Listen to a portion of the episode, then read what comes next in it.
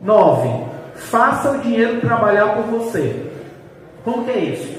Quando você é assalariado, você trabalha CLT, tem uma carteira assinada, você recebe um salário, tá? E você está vendendo a sua força de trabalho. Você trabalha lá 40, 44 horas semanais e você recebe em função dessas horas que você trabalhou no mês, tá?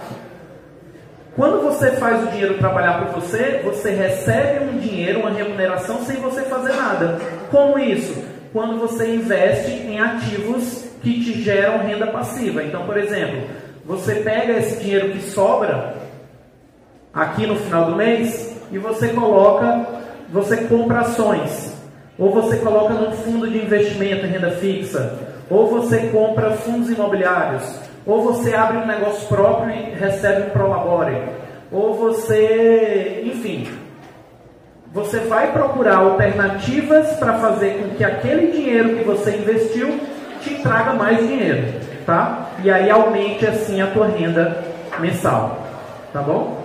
Pode passar, cara.